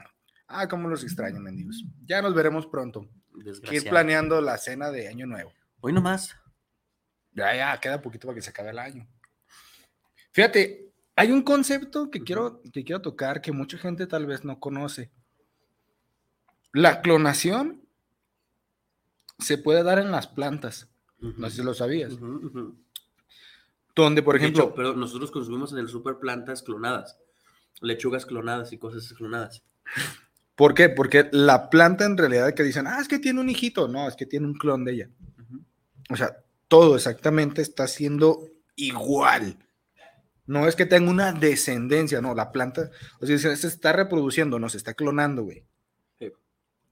Y ahí es donde dices, ¿qué pedo? Sí, prácticamente igual. El, cuando cortamos un tallo, más bien, perdón, una raíz hacia y plantarlo en otra maceta, vemos que nace otra planta igual y florecen igual. Sí, son clones. Y además, eh, en el sentido científico de la palabra clonación, de tomar materia genética para reproducir cuerpos similares, hay muchas plantas que la de mejor calidad toman su materia genética, las reproducen para venderlas en los supermercados. O sea, para que sea lo de mayor calidad, ¿no? Ya no es así como de, ah, pues de repente no. Esa es la intención de, de esto, ¿no? Fíjate, hay un montón de saludos. Échalo de Bruno. Gerardo Oviedo, saludos desde Querétaro. ¿Vas a Querétaro, amigo? Eh, Un día habríamos de ir, ¿no? este. Gerardo Oviedo, saludos a- desde Querétaro. Petición para un programa. ¡Uh! ¡Échale! La reencarnación. Chingue Sí, hay muchas teorías muy interesantes. Así que Bien. próximamente para nuestro queridísimo amigo Gerardo Oviedo, que también hace mucho no se reportaba, ¿verdad, Ira? Ya tenía rato que no se reportaba Gerardo Oviedo. Este, pero pues bueno, vamos a tomar en cuenta esto de la Reencarnación. reencarnación. Pronto, pronto. Y también Tema. está al pendiente porque viene el tercer aniversario del tornillo filosófico. No es por spoilear, pero usted sabe que hemos pasado por diferentes alineaciones en el tornillo, ¿verdad? Entonces, imagínese ver a toda la tornillez, ya veremos qué pasa, ya veremos qué pasa, ¿verdad? ya veremos, ya veremos. Muy bien. Daniel Uribe, Daniel Uribe, perdón, Daniel Uribe, saludos al programa, saludos al tornillo filosófico. ¿Cómo ven el mundo en dos años más con respecto a la tecnología? Más huevón en los seres humanos. Sin duda alguna, ¿no? O sea, situación pandemia, dos años de pandemia, dos años y medio de pandemia, modificó muchas cosas e hizo que a la alza muchos productos tecnológicos o servicios proporcionados a través de lo digital eh, se exponenciaran radicalmente. Dos años más en esta situación, híjole, yo creo que también vamos a hacer, a lo mejor no un gran avance tecnológico, pero en dos años, 2022, 2023, 2024, yo creo que algo así relevante en cuanto a tecnología, que también tiene que ver con cuestiones de ética, ¿no? Vamos a comenzar a ver los prototipos de lo que serían viajes comerciales espaciales. Sí. Yo creo que sí, a lo mejor no un viaje ya tripulado, pero a lo mejor sí ya el inicio de alguna fórmula, algún algoritmo, quizá alguna máquina que ya pueda salir. Y aquí viene la pregunta ética, ¿quién chingados nos dio el permiso de ir a joder otro espacio, otro lugar, otro planeta, si nosotros ya nos acabamos un pinche planeta que no se pensaba que nos vamos a acabar otro? Sí, no podemos con uno, ¿no? Vamos a poder otro. Fíjate que yo contestando esa pregunta, pienso que a unos dos años, tres años más, vamos a ser tal vez testigos también, yo pienso que de, de los proyectos ahora sí de... de espaciales? No, pues ponle que no espaciales más bien, sino como de, de comunicación virtual. Yo espero que ve- empezamos a ver los primeros proyectos de comunicación tipo Star Wars, de Hologramas. acá así los hologramas en la mano, tipo, tipo Wakanda. y- No, o sea, algo así, la verdad, sí estaría poca madre ver algo así. Estaría chido, pero en dos o tres años no creo que tenga la lana para eso. Este, no, pues ni yo tampoco, pero estaría chido verlo. El güey en el camión con eso, ¿verdad? Ah. Entonces, ah, ayer que hablamos de México, Mike, ay, este güey tiene un holograma, ¿no? Le están mandando acá cosas privadas en el holograma, ¿verdad? Pero Juan bueno. mecánico, ¿verdad? Pues ahí está. No, yo creo que en dos años sí va a haber avances en cuanto a comunicación, tienes razón. Eh, hay una cosa que, no sé, La tecnología avanza de formas muy raras, ¿sabe? o la hacemos avanzar de formas muy raras. Hace dos años se hicieron, dos, tres años, se hicieron famosísimos los auriculares inalámbricos, pero se perdían un chingo. Sí. Ahora es muy común que vayas y te vendan ah, objetos para ponerte los auriculares como si fueran alámbricos, ¿no? O sea, Al revés, ¿verdad? Sí, es como de. Ay, güey, o sea, porque de repente que voy en el, en el tren ligero o algo así, de repente pues, ves la, la fauna de la ciudad, ¿no? Y, y, sí es como. Sí, no, o sea, pues, somos animales, vaya, o sea, vemos todo ese aspecto. Y, es la rabalera. Sí, y de repente ves personas que traen sus celulares inalámbricos, pero amarrados de ciertas cosas. O sea, es como dices, esto rompe por completo la lógica del objeto que te hicieron Sí. comprar hace tres años. Sí, bastante. O sea, what the fuck, no, o sea, no, no, no sé, de verdad, es como esta parte de realmente si la tecnología nos desarrolla en un sentido cognitivo o nos merma en un sentido cognitivo, ¿no? Híjole, eh, dice Eduardo Fino, si yo reencarnara que sea en un burro. Saludos, tornillos, la Capacha City los espera con los baches abiertos. Fíjate, Eduardo Fino, que pues, todo bien en casa. Mucha necesidad de algo. ¿no? Este, pero así te queremos, Eduardo. Eres nuestro gallo de la capacha.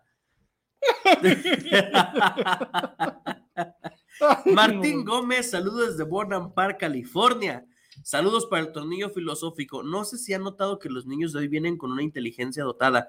¿Creen que sea cosa del futuro? Fíjate, este Martín, yo creo que es Muy todo lo contrario. Yo no creo que los niños nazcan inteligentes. Yo pienso que. A ver, dilo, amigo, dilo. Tú dices que no, a ver. Eh, Porque de repente vas a la mamá y mira, mi hijo es bien inteligente, sabe mover esto. No, señor, inteligente el ingeniero que hizo que cualquier mocoso lo pueda mover. Sí, el que se le ocurrió poner un botoncito que diga con tu voz mueves todo, este güey es inteligente. No el niño que dice, da Bob Esponja, y le pones, "Bueno, perdón, pero eso no es. eh, ah, ah".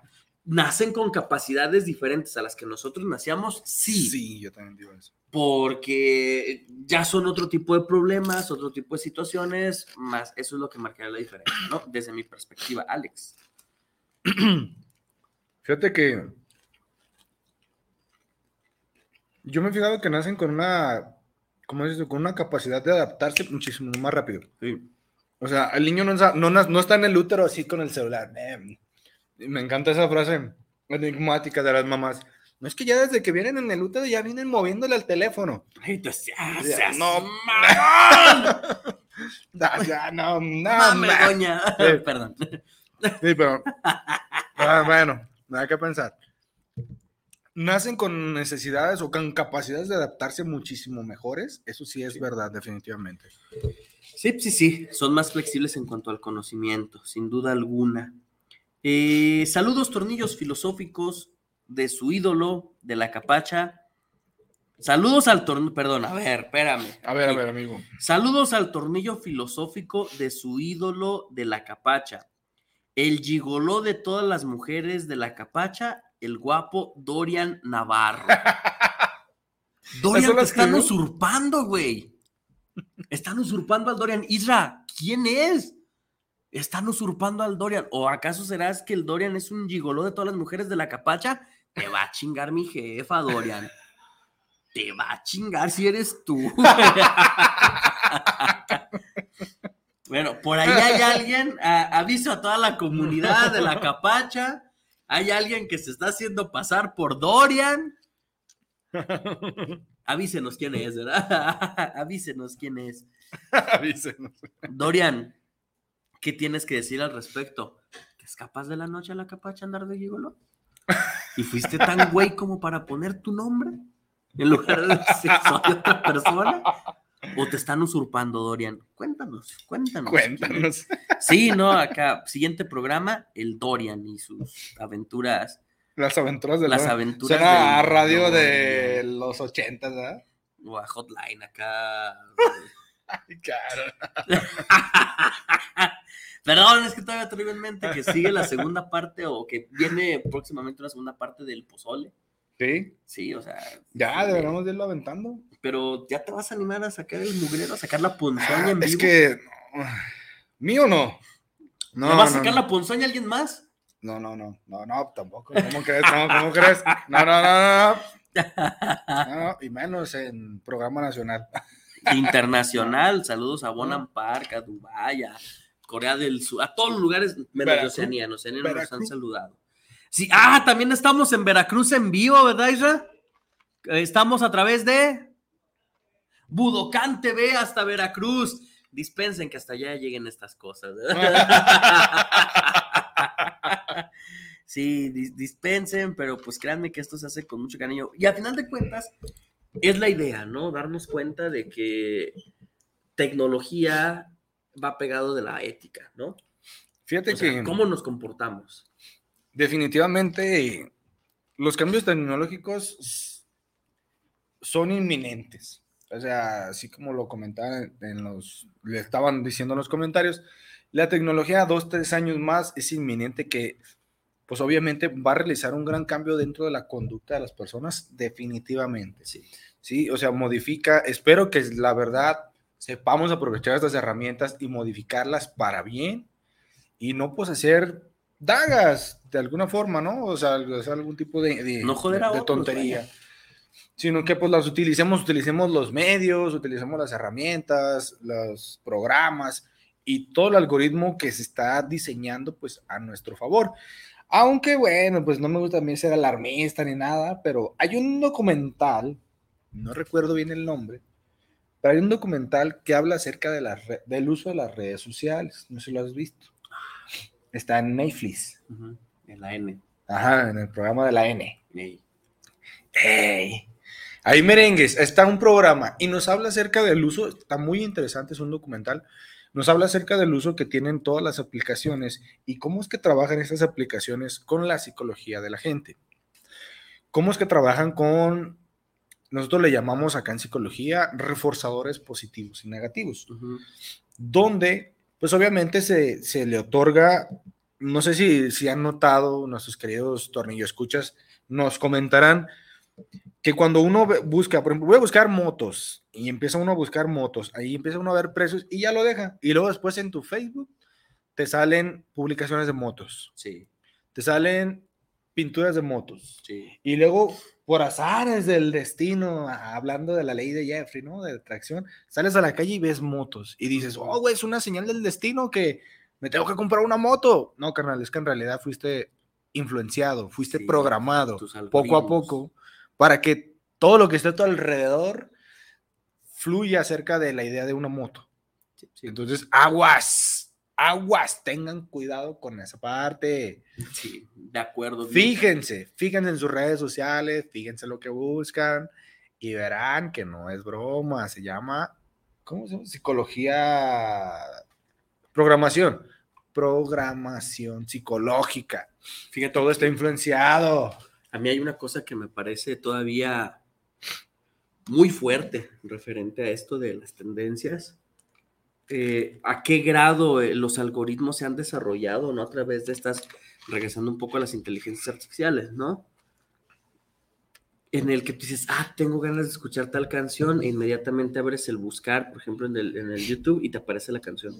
O sea, sin que, sin que siquiera hayas escrito tú una letra, aparece ya entre tu búsqueda. O sea, a tal grado se han desarrollado que marcan un porcentaje de cuántas veces escuchas esa canción después de la otra a lo largo de tu historial en la aplicación. Oh, no me gusta decirlo porque, Fer, discúlpame, linda, yo sé que tú vas a explotar, pero se llama manipulación. Fer, no le hagas caso. Se llama, pues fíjense, lo que pasa es que los algoritmos trabajan con ese sentido, y cualquier algoritmo de cualquier aplicación trabaja con el sentido de, de cuántas veces uno escucha tal música, cuántas veces uno al día da clic a ciertas publicaciones. ¿Qué tipo de Y publicaciones? entonces, lo que hacen las aplicaciones o lo que hacen los algoritmos de la inteligencia artificial es predecir de alguna forma que el día de hoy puedas buscar, hay un 80% de probabilidades de que el día de hoy busques eh, motos. busques autos, busques X música, X artista, o busques X ropa. Entonces, la verdad es que suena bastante maquiavélico, bastante interesante y sobre todo, pues de verdad que suena muy, muy intrigante el hecho de cómo trabajan estas inteligencias artificiales. Y esperemos, sinceramente, esperemos que en un futuro puedan trabajar para un favor y un beneficio. En Sí, no nada más para, para hacernos consumistas, ¿no? Pero bueno, híjole, amigo, Alex, no se nota por el ron, se agota. Este, Frase enigmática, nunca se me va a olvidar. ¿Con qué te quedas el día de hoy? Me quedo con el cuidado que debemos de tener con las aplicaciones y todo lo que buscamos en todo lo que tenga que ver inteligencia artificial. Fíjense, les voy a platicar un poquito de mi experiencia así rapidito, ¿no? Yo quería un smartwatch porque me gustan mucho los relojes.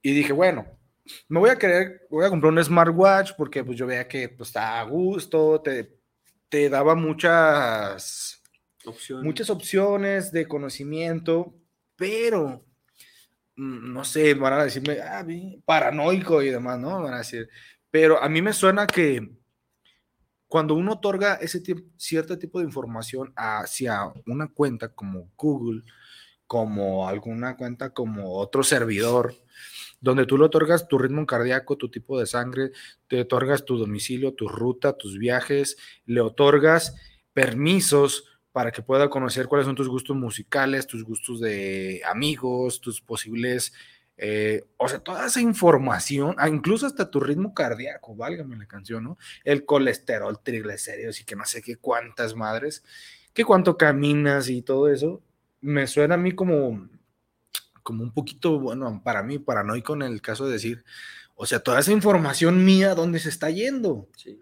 ¿Quién caramba la está manejando? Mm. Razón por la cual no me compré un smartwatch. Prefiero quedarme con los relojes analógicos que se ven, la neta, mucho más chingones que los otros. La verdad, cada quien. Pero me llevo a pensar que todo ese tipo de información en realidad no sé a quién chingados se la estoy dando. De algún lugar tiene que parecer. Sí, en Son- realidad. son Entonces, datos, alguna ¿no? pinche base de datos lo tiene. Y, y digo, bueno, ok, ¿qué pueden hacer de esa información? O sea, si me llegan y me hablan y yo, tú eres fulano de tal, ah, o que quien lo busca, ah, pues mira, fíjate, somos que sale así. Entonces, ha habido, por ejemplo, si a mí me causa un poquito de ruido cuando te marcan de que, oye, ¿sabes qué? Somos el Banco Internacional, de la aerolínea, de no sé qué chingados. Y yo de, güey, ¿quién te pasó mis datos? Nunca he viajado en avión. O sea, yo, ni- ajá, ni siquiera he bajado en avión. No, pero es que fíjese que usted tiene la posibilidad de una tarjeta para vuelos y que, o sea, de- no, no, no, a ver, aguanta, aguanta. O sea, ¿quién te otorga mis datos? Entonces me lleva a mí a pensar de que en realidad la inteligencia artificial es usada por manos maquiavélicas al trasfondo que pueden hacer uso de los datos, nuestros datos, datos biométricos ahora, donde ya te lee el celular y te detecta que es tu, tu cara y ya desbloquea el celular, la computadora, el Google, el Siri, bla, bla, bla, bla, bla, bla, bla.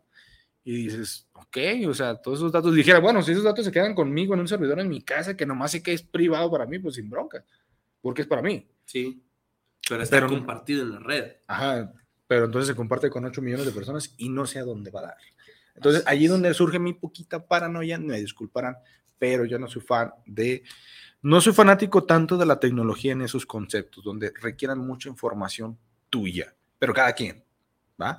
Cada quien cree en lo que quiere, cada quien trabaja con lo que quiere, y pues bueno, es muy respetable, muchachos, pero en mi opinión me quedo con el debido cuidado y manejo que debemos de tener de esa inteligencia artificial.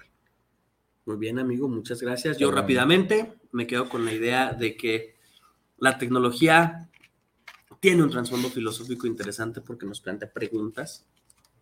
Y me quedo reflexionando sobre la idea del alma, ¿no? Para poderla retraer de nuevo cuando Creo que sí. Hablar sobre la reencarnación como nos lo están pidiendo desde Querétaro, ¿verdad? Pero bueno, gracias, gracias a todos ustedes, queridos Tornillo Escuchas. Gracias a nuestra casa que es Guanatos FM en su multiplataforma, ya saben que nos pueden encontrar. Gracias, amigo, un placer tenerte aquí. Amigo. A nuestro amigo Placer. Ángel, ahí estamos, amigo. Lo que Ángel. necesites, ahí estamos. Y pues bueno, sobre todo gracias a usted que es el verdadero protagonista, nuestro querido Tornillo Escucha. Gracias, esto fue el Tornillo Filosófico, donde lo que nos sobran son tornillos. ¡Chao!